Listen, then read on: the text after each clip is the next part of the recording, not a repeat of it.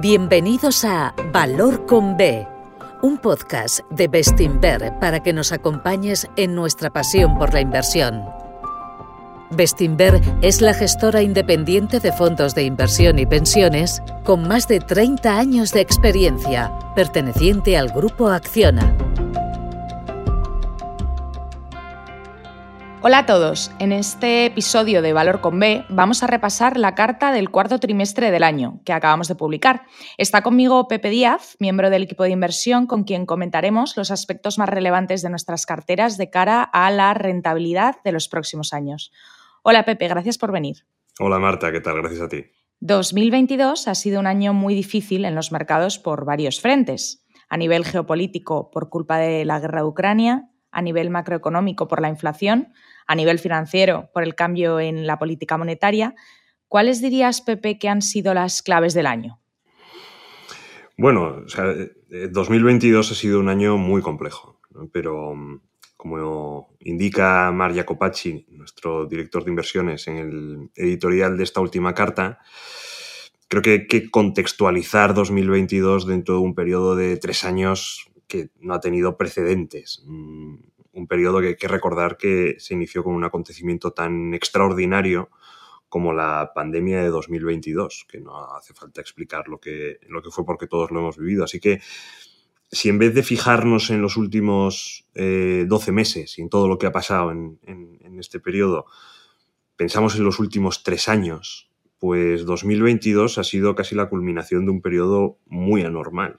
Y la verdad es que eh, los mercados también en estos tres años, pues tanto 2020, 2021 y 2022, también se han comportado de una manera muy extraña. Así que creo que es mejor contextualizarlo dentro de este eh, periodo tan largo de anormalidad.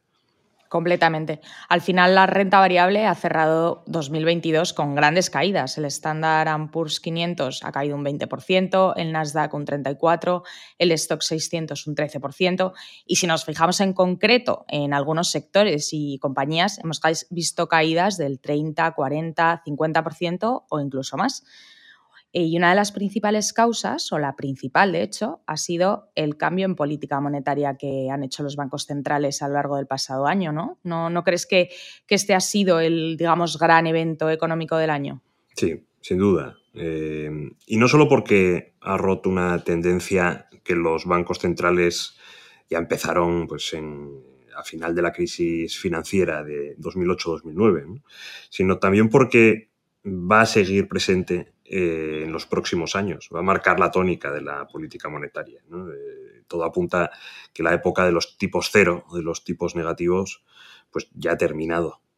Y que esta, desde luego, esta nueva etapa, la etapa posterior a los tipos cero, ha empezado con un salto muy brusco en la política monetaria, que probablemente eh, poco a poco se vaya suavizando. ¿no? De hecho, ya se está, ya se está suavizando.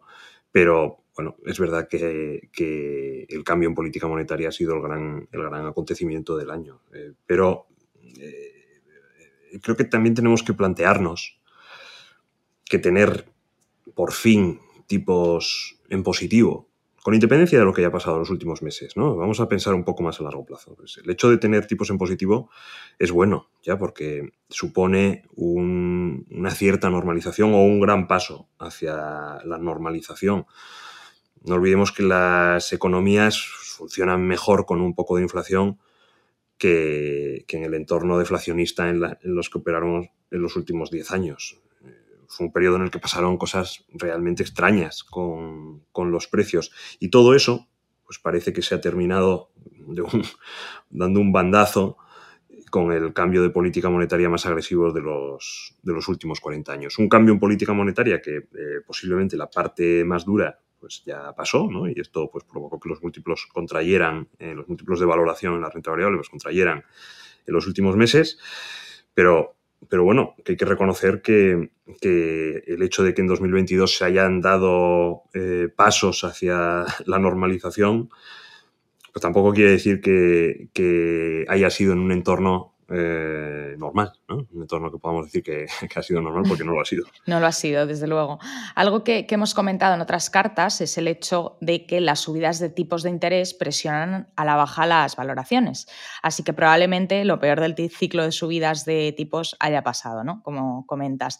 Y desde que el mercado empezó a anticipar el giro en la política monetaria a finales de 2021, sí que hemos visto que los múltiplos en la renta variable se han contraído mucho y que las tires, las rentabilidades esperadas de la renta fija, también se, han expandido. En la carta del tercer trimestre de 2022 comentábamos que las presiones inflacionistas estaban remitiendo.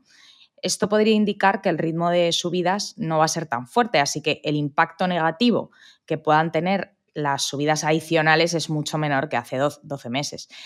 Esa ha sido una de las principales causas de caídas de los mercados.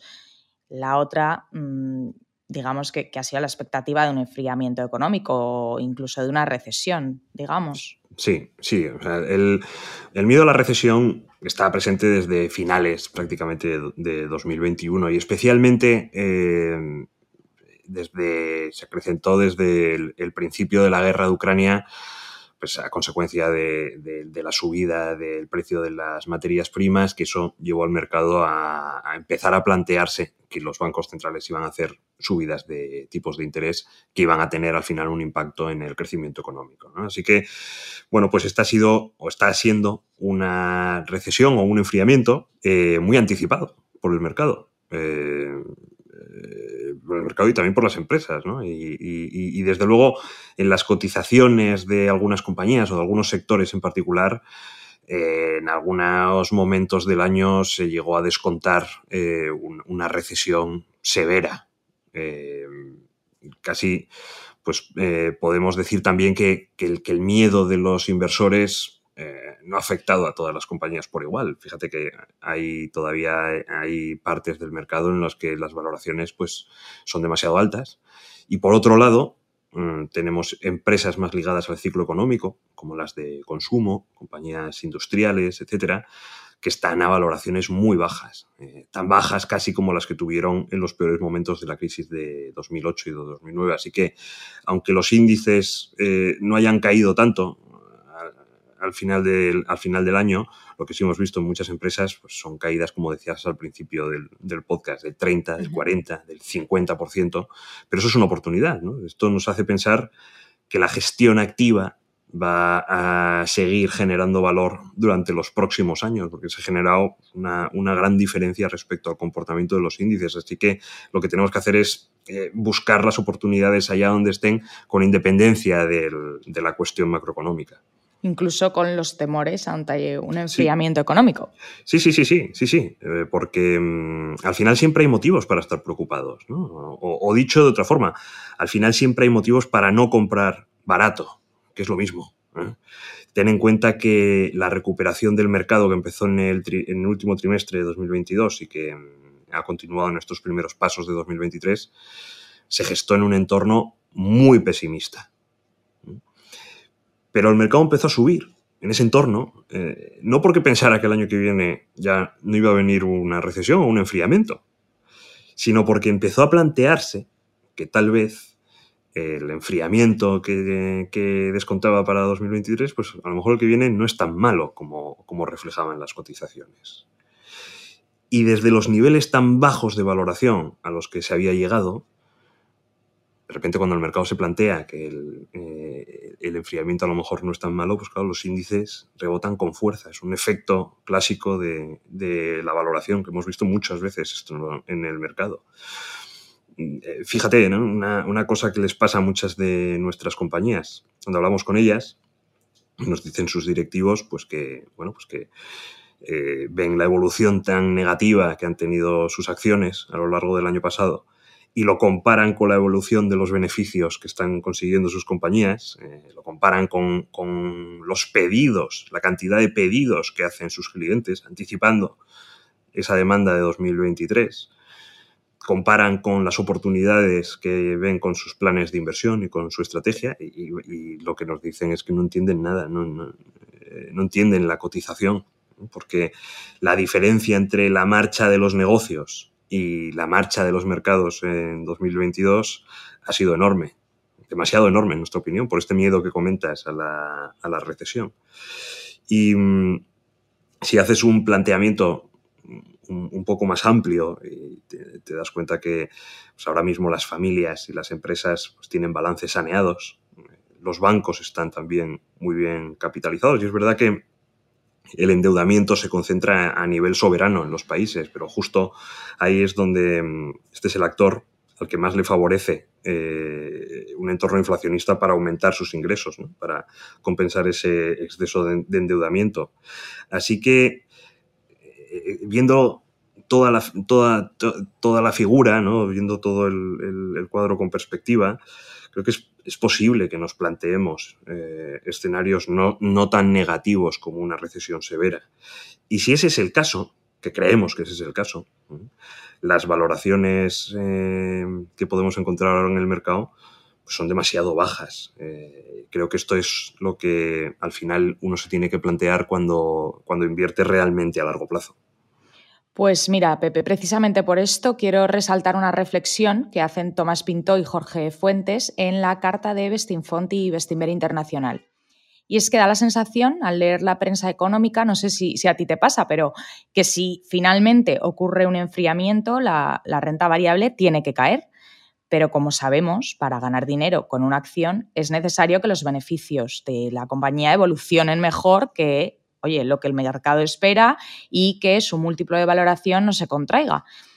Y si analizamos en detalle la cartera de Bestinfond y Bestinver Internacional, pues podemos extraer conclusiones muy distintas a las que sugieren la mayoría de los comentarios macro que leemos por ahí, sin señalar a nadie, Pepe. Pero hay una parte de, la cartera que al final, bueno, pues que está formada por compañías cuyos beneficios crecen de manera secular pero que debido a la subida de, tipos, sus múltiplos pues se han contraído mucho. Así que como creemos que ya hemos, eh, como hemos comentado, ¿no? Como creemos que el, que el camino que tenían que recorrer los tipos de interés está prácticamente recorrido, no esperamos que haya mayores contracciones en los múltiplos, pues cuando el mercado se plantee el crecimiento estructural de estos negocios y a lo que van a ser capaces de, ganar más allá de los 12 o 18 meses que pueda durar un posible enfriamiento, pues esperamos que sus múltiplos se expandan más allá de lo, de lo que pueda sugerir el entorno macro. Otra parte de la cartera está formada por empresas cuyos beneficios no crecen estructuralmente tanto porque son cíclicas. Y en estas, ante las preocupaciones que plantea la macro, sus múltiplos se han contraído hasta las seis veces que cotiza Samsung, por ejemplo, o las empresas, pues tres, cuatro veces beneficios de las compañías de automoción. No porque sus beneficios hayan colapsado, sino porque el mercado se plantea que tal vez colapsen. En estos casos, si la recesión no es tan dura como se anticipa y en las valoraciones de algunas compañías se anticipa una muy severa, eh, pues esperamos que los múltiplos se expandan mucho, incluso si ocurre ese enfriamiento menor. Así que creemos que el desempeño operativo real que tendrán nuestras empresas va a ser más alto del que se espera, porque de hecho se espera un desempeño demasiado malo y que desde los niveles actuales los múltiplos de valoración a los que cotizan son tan bajos que tienen mucho más recorrido al alza que a la baja si estamos en lo cierto, deberíamos tener buenas rentabilidades incluso en un entorno contractivo. Esta es la reflexión que, repito, se, puede leer en la carta ¿eh? de, de Bestinfont y de Bestinver Internacional y es extrapolable, de hecho, a todos nuestros fondos de renta variable. Hmm. Y también, por añadir, eh, creo que también hay que tener en cuenta que los múltiplos suelen marcar sus mínimos, sus múltiplos de valoración, suelen marcar sus mínimos cinco o seis meses antes de que la actividad económica haga suelo. O dicho de otra forma, en estos escenarios como el que estamos viviendo, es eh, vital para tomar decisiones de inversión entender cómo funciona el ciclo de los múltiplos de valoración en renta variable. Eh, un resumen muy rápido. Pues primero, antes de una recesión, la valoración, los múltiplos, se contraen porque el mercado espera que los beneficios de las compañías caigan entorno recesivo, pues entiende que va a haber menos, menos, resultados. Entonces, lo primero que corrige es la valoración. Y luego, cuando, si realmente eh, ocurre ese enfriamiento que afecta a los beneficios, cuando los beneficios empiezan a caer, los múltiplos en el mercado se empiezan a expandir. Pero por, porque, por lo que estábamos diciendo antes, ¿no? esa característica anticipatoria del mercado. Y es que cuando los múltiplos ya caen en una recesión, el mercado lo que empieza a pensar es que, cuando los beneficios ya caen en una recesión, lo que empieza a pensar el mercado es cuándo van a empezar a recuperar esos beneficios. O si los beneficios que van a venir no son tan malos como, como se descuentan en las acciones. Entonces, en ese proceso, los múltiplos se expanden.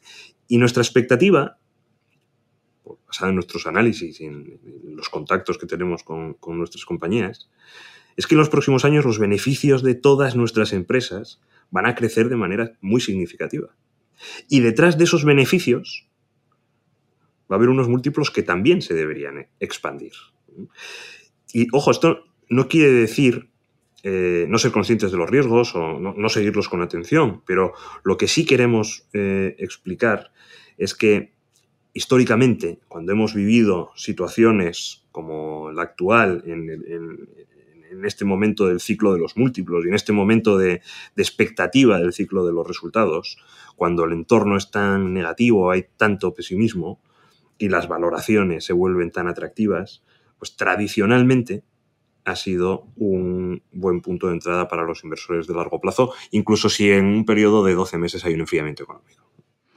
Y otro aspecto interesante que me gustaría comentar eh, y está recogido en la carta de Bestinfonte Internacional también, pero que también aplica a la mayor parte de nuestros fondos, es que la percepción de mayores beneficios y múltiplos están siendo confirmada por los directivos de las compañías, algo que nos parece esencial.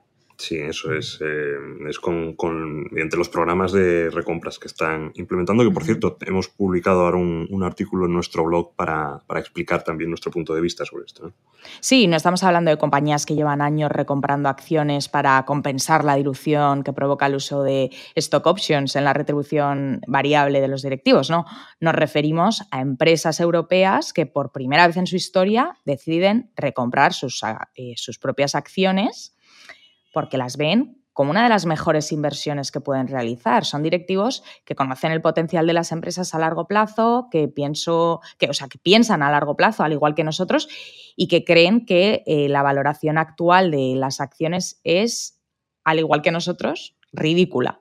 Eh, algunas de estas compañías son Booking, eh, Heidelberg, mm, BMW, Pandora, podría seguir nombrando más y más porque la mitad de las empresas en cartera están recomprando acciones y es que son pues las que entienden, igual que nosotros, pues esta enorme oportunidad. Y con sus recompras, además, reducen el número de acciones en circulación, aumentan nuestros porcentajes de propiedad sobre el capital de esos negocios, impulsan el crecimiento del beneficio por acción y todo ello, pues al final eh, hace que, se traduzca en buenas rentabilidades para los próximos años. Sí, este es un fenómeno importante, ¿no? que, mm, como dices, es muy llamativo en Vesting Fund y Bestinver Internacional porque el, tamaño de las recompras ahora mismo es el mayor en toda la historia de estos dos fondos. Eh, más de la mitad de las compañías que, que mm, tienen en la cartera están haciendo programas muy agresivos y al final, claro, cuando un directivo, que es la persona que mejor conoce su propio negocio, eh, empieza a recomprar acciones por primera vez en la historia de la compañía o, hacen los programas de recompras más, eh, grandes por primera vez en la historia, en un momento en el que nosotros vemos las valoraciones muy bajas, en un momento en el que vemos que eh, el potencial de los beneficios de la compañía pues que van a ser positivos para los próximos años, pues al final todo encaja. Y, y esto nos hace pensar que tanto los directivos como nosotros estamos identificando esta, esta buena oportunidad. Pero eh, nos centramos en Fund y Bestinver Internacional, pero este efecto de las recompras eh, o este efecto de la valoración eh, de las compañías y, las recompras de los directivos, pues están presentes en mayor o menor medida en todos nuestros fondos. Mm, también en Bestinver Norteamérica, por ejemplo, que, es el fondo que acabamos de, de lanzar y que, por cierto, esta, esta carta, la carta de este trimestre, es la primera en toda la vida del fondo y en ella aprovecha su gestor, Jaime Ramos, para explicar con detalle la estrategia que va a seguir. Así que, bueno, pues eh, además de este hecho de las recompras, me parece que siempre es interesante leer la primera carta de un fondo porque en ella, bueno, pues explica lo que, lo que cabe esperar de él. Em, y luego también en el caso de Bestinver Bolsa. Eh, fíjate, Bestinver Bolsa, en el caso de Bestinver Bolsa, eh, el mercado ibérico posiblemente sea uno de los más baratos del mundo. Seguro que los de Europa, pero posiblemente también del mundo. Tiene compañías líderes como Inditex, eh, bancos bien capitalizados, olvidados o denostados por el mercado en los últimos 10-15 años, empresas energéticas muy rentables, compañías industriales de primer nivel. O sea, hay eh, compañías muy infravaloradas en el mercado ibérico y que eh, nuestros compañeros de renta variable ibérica explican en su carta y han ido explicando en todas las cartas de, a lo largo del año.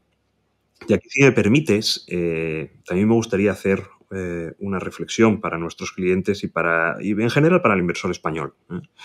Porque muchas veces los inversores españoles decidimos invertir fuera de nuestro mercado local con el objetivo de diversificar y bueno, pues eh, sobreponderamos o metemos eh, gran parte de nuestro capital en fondos más globales, precisamente eso, pensando que nos va a permitir una mayor diversificación.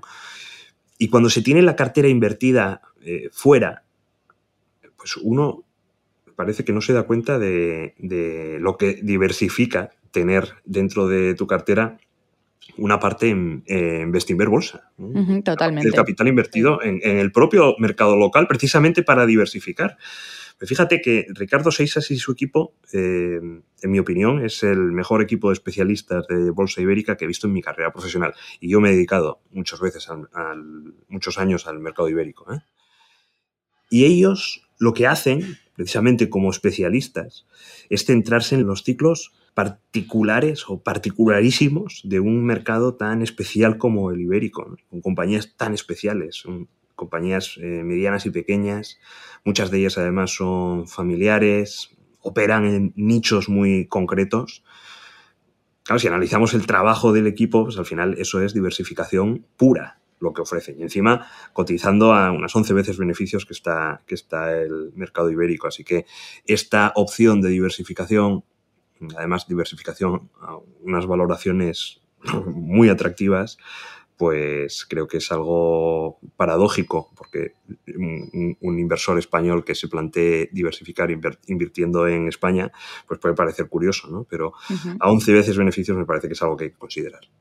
Pues totalmente. Mira, me gustaría terminar haciendo una lectura parecida, pero centrada en renta fija. Y es que las caídas que han sufrido bueno, que ha sufrido ¿no? toda la renta fija ha provocado que las tires o rentabilidades esperadas de nuestros fondos se sitúen, voy eh, detallándolo, ¿no? fondo por fondo, en el menos 0,7% en Bestinver corto plazo, en el menos 11,5% en Bestinver renta y en el menos 13,2% en Bestinver deuda corporativa. Como destaca nuestro director de inversiones, María Copacci, en el editorial de la carta, por primera vez en muchos años volvemos a tener una muy buena alternativa a los depósitos en nuestros fondos de renta fija.